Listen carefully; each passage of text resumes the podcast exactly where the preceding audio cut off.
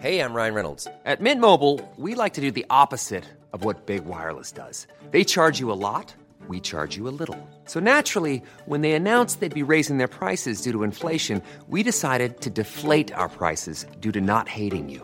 That's right. We're cutting the price of Mint Unlimited from $30 a month to just $15 a month. Give it a try at mintmobile.com slash switch. $45 upfront for three months plus taxes and fees. Promo rate for new customers for limited time. Unlimited more than 40 gigabytes per month. Slows. Full terms at mintmobile.com. C'est le podcast montagne du Dauphiné libéré. Les interviews et les récits, les légendes de l'alpinisme, les champions de ski, le jour où tout a basculé, les grandes et les petites histoires, les exploits et les expéditions, mais aussi les drames, les sagas, les inventions et les pionniers. Voici Histoire d'en haut.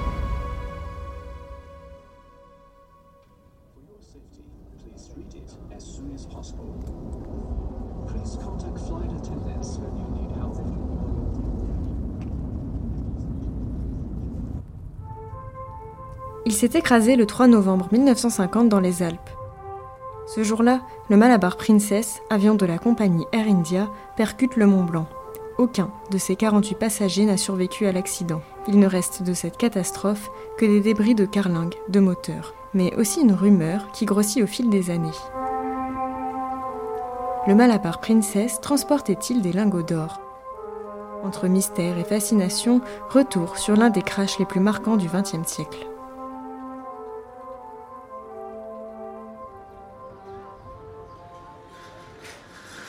Il fait encore bon ce jeudi 2 novembre à Bombay. Dans la cité indienne, un homme en uniforme accélère le pas malgré ses nombreux bagages. Il s'apprête pour la première fois à prendre l'avion. Les vols long courriers se développent depuis peu, alors pouvoir monter à bord d'un avion de ligne d'Air India en cette année 1950, c'est une réelle chance. Mais ne vous fiez pas à son sourire, notre homme s'envole pour le travail et non pour les vacances. Il fait partie de la marine marchande et doit se rendre à Newcastle, en Grande-Bretagne pour armer un navire qui partira aux États-Unis. Sur le tarmac, 39 autres marins attendent également de pouvoir embarquer. Et pour les emmener à des milliers de kilomètres, ce sera à bord d'un Lockheed L749A Constellation, un impressionnant quadrimoteur. Voyager par les airs, ce n'est pas très naturel pour notre habitué des mers. L'excitation se mêle à une légère appréhension. Allez, il faut se rassurer.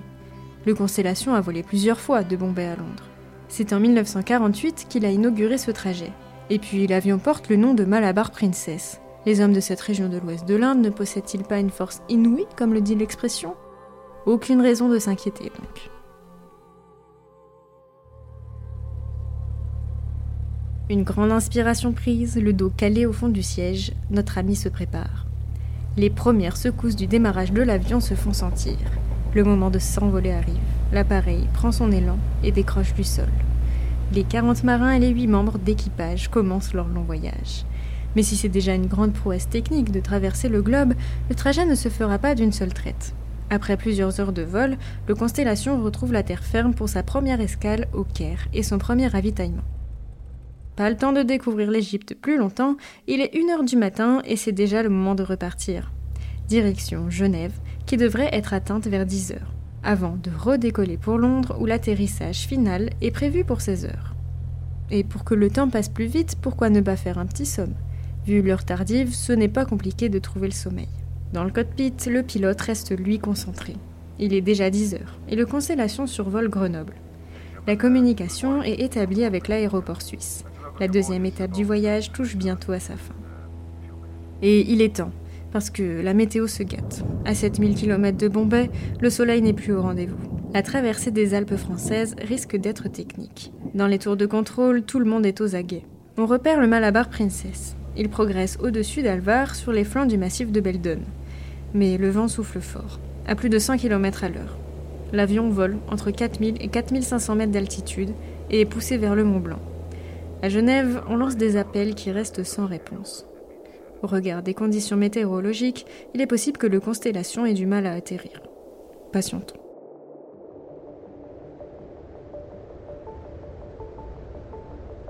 Il est maintenant 11 heures passées. Toujours aucun avion ne s'est approché de l'aéroport. L'inquiétude ne cesse de monter. Les réservoirs du Malabar Princess se vident. Il ne lui reste du carburant que pour voler encore 4 heures. Les minutes passent, et dehors les flocons tourbillonnent de plus en plus rapidement.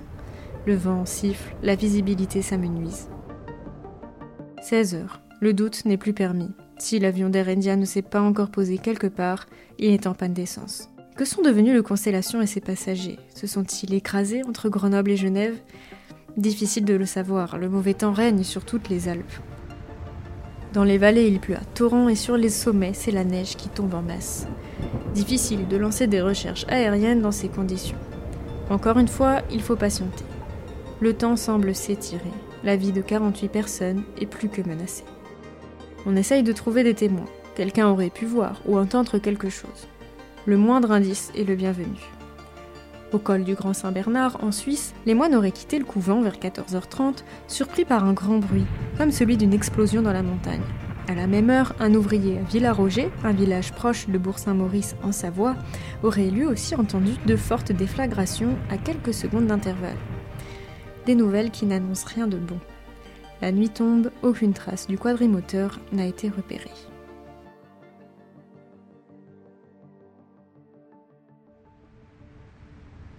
Le lendemain, le vent et la neige sont toujours de la partie.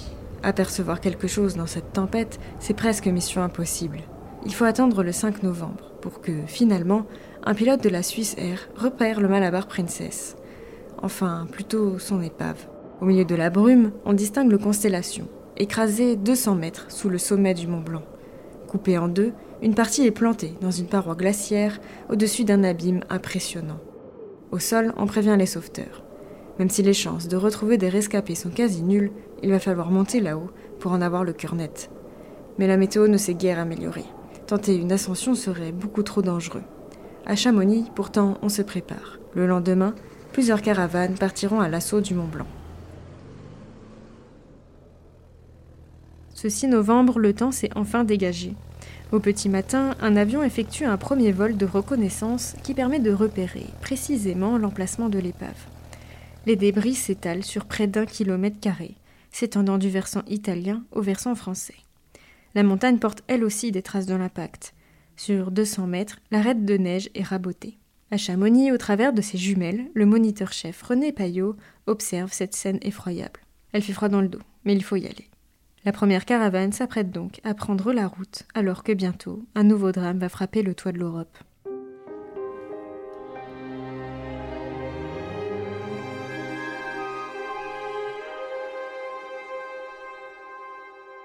Si le ciel est clair, le mauvais temps des jours précédents complique l'ascension des sauveteurs. Un lourd manteau de neige recouvre tout. Les crevasses sont rendues invisibles, chaque pas devient périlleux. C'est un coup à y laisser sa peau, déclare le guide René Payot, avançant en tête de cordée. Il ne croit pas si bien dire. Malgré sa conscience du danger et sa connaissance du terrain, d'un coup, il est emporté par une avalanche et chute dans une crevasse. Prisonnier sous une épaisse couche de neige, il meurt étouffé sous les yeux impuissants de ses camarades. Il tente de redescendre son corps dans la nuit, mais le froid est trop intense.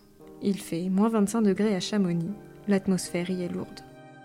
La dépouille de la 49e victime du crash rejoint la vallée au matin suivant, portée par ses amis guides aux traits tirés par la fatigue et la douleur.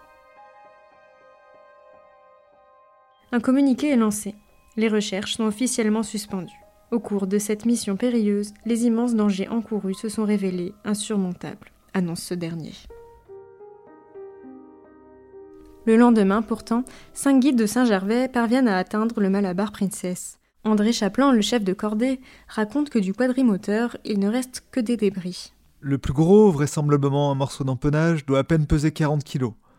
Quant aux passagers, nous n'en avons trouvé que des bras, des jambes, une tête, dans un carré de 800 mètres, nous avons trouvé des souliers, des bérets calcinés, des sacs de marins, des valises éventrées, des paquets de cigarettes, et aussi des vêtements de femmes, de bébés, et un poudrier en or, bref. D'une roue, seule pièce intacte de l'appareil sortait un paquet de lettres, une partie de courrier euh, transporté par la Constellation et un cahier, que l'on suppose être le livre de bord du pilote. Le ciel devenant menaçant, les guides ne sont restés sur place qu'un quart d'heure. Seule une petite partie de ce cimetière à ciel ouvert a pu être explorée. Des vêtements, des cigarettes. C'est tout. Dans les journaux, entre les articles rendant hommage au guide René Payot et ceux relatant l'expédition des guides de Saint-Gervais, se glisse une nouvelle information. Et si le Malabar Princess contenait autre chose?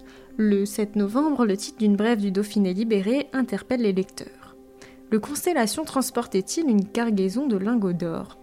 Une source officieuse anglaise annonce que cette cargaison serait d'une valeur d'une centaine de millions de francs. Et si le quotidien précise publier cette information sous toute réserve, elle ne passe pas inaperçue. Y a-t-il réellement un trésor enfoui dans le Mont Blanc? Un poudrier en or a déjà été retrouvé, d'autres plus grandes surprises peuvent donc encore être cachées. Ce dont on est sûr, c'est que dans la soute, avec les bagages de notre marin indien, voyageait également du courrier et des colis. Air India confirme que l'avion servait bien de poste, sans préciser la valeur de ses paquets. En clair, il n'a jamais été officiel que le Constellation transportait des lingots d'or. Qu'importe, la rumeur et l'appât du gain sont plus forts. Si l'ascension a coûté la vie à un homme, nombreux sont ceux qui veulent rejoindre l'épave du Constellation, rêvant d'une découverte qui changerait à tout jamais leur vie. Et pour cela, ils sont prêts à la risquer et braver la loi. Les autorités sécurisent l'épave du Malabar Princess, interdisant à quiconque de s'en approcher. Pas suffisant pour arrêter les plus téméraires. Le fantasme a pris place devant la raison. Dans le Mont Blanc, de plus en plus d'explorateurs en crampons tentent l'aventure. Mais est-elle lucrative? Les années suivant le crash, aucun lingot, bijou, aucune pierre précieuse ou pépite d'or ne sont officiellement retrouvés. Pourtant, on raconte que certains se sont soudainement enrichis, que des familles ont pu acquérir des biens dont elles n'avaient pas les moyens. Au fil des ans, la légende se nourrit de toutes ces histoires. Et en 1966, une nouvelle catastrophe va raviver les fantasmes. Près de 15 ans après celui du Malabar Princess, un nouveau crash endeuille le Mont Blanc.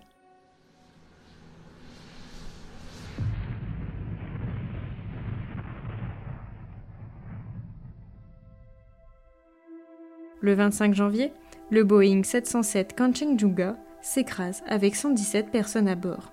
Là encore, il n'y a aucun survivant. L'avion appartient lui aussi à la compagnie Air India et amène avec lui un nouveau mystère. Un de ses passagers était le physicien Baba, le père de la bombe nucléaire indienne. Et l'absence de traces d'impact, mais aussi de boîtes noires, alimente la thèse d'une collision avec un avion de chasse de l'OTAN. Quelques années après ce crash, dans les années 70, des débris ressortent du glacier des Bossons, situé en contrebas du sommet du Mont Blanc. La montagne recrache régulièrement des pièces métalliques, mais aussi des restes humains. En 1975, un guide de haute montagne découvre le train d'atterrissage du Malabar Princess. Et en juin 1978, c'est un sac bleu portant la mention Indian Post Office pris dans la glace qui attire l'attention des gendarmes du PGHM. À l'intérieur, des enveloppes avec différents cachets, datant d'octobre et début novembre 1950. Mais aussi des photos, des plis bancaires et confidentiels, dont la plupart destinés à Genève. 28 ans après, une partie du courrier du Constellation va enfin arriver à ses destinataires.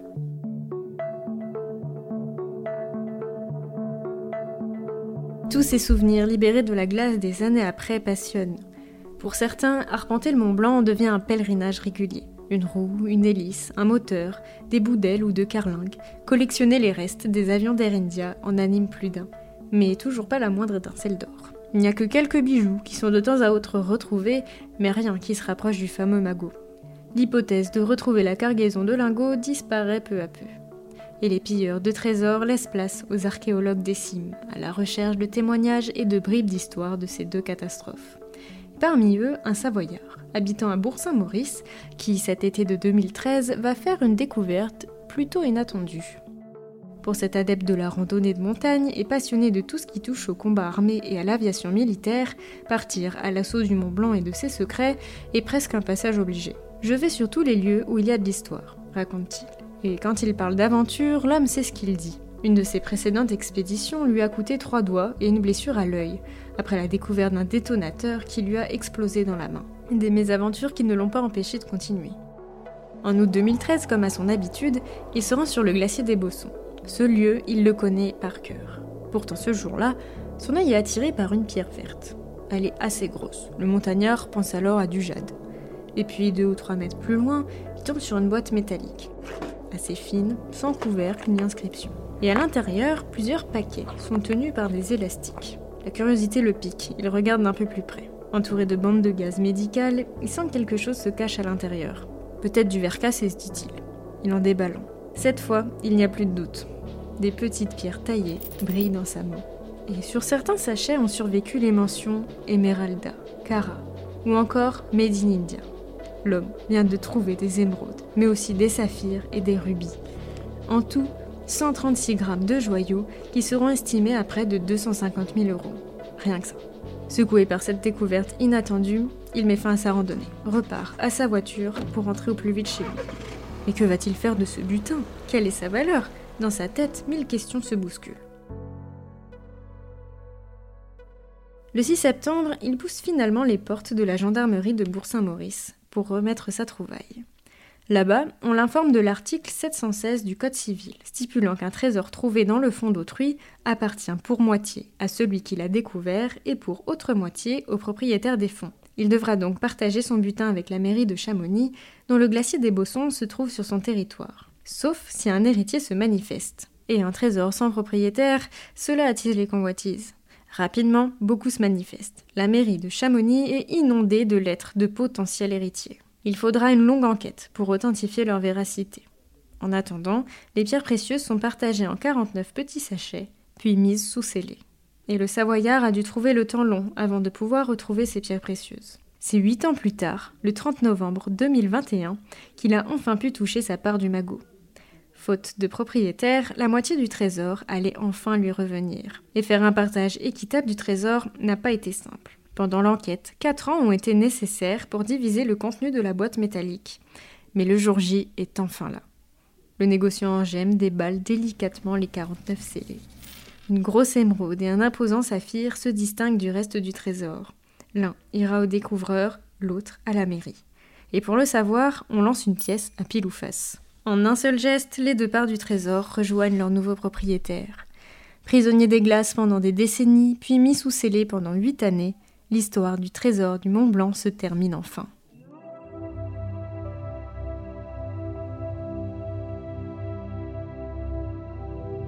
Enfin Pas tout à fait. Si au départ on pensait que les pierres précieuses provenaient du Malabar Princess, c'est finalement par l'autre avion d'Air India, le Kanchenjunga, qu'elles se sont retrouvées dans les Alpes la cargaison de lingots d'or du Constellation reste une légende.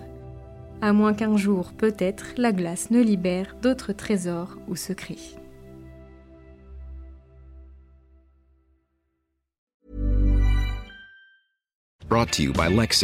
Some things do more than their stated functions, because exceptional things inspire you to do exceptional things. To this select list, we add the all new Lexus GX. With its exceptional capability, you'll see possibilities you never knew existed, sending you far outside your comfort zone. But as much as the GX challenges you, it also spoils you. Its intuitive technology and luxurious features mean that wherever you go, you'll never go without. Live up to it. The all new Lexus GX.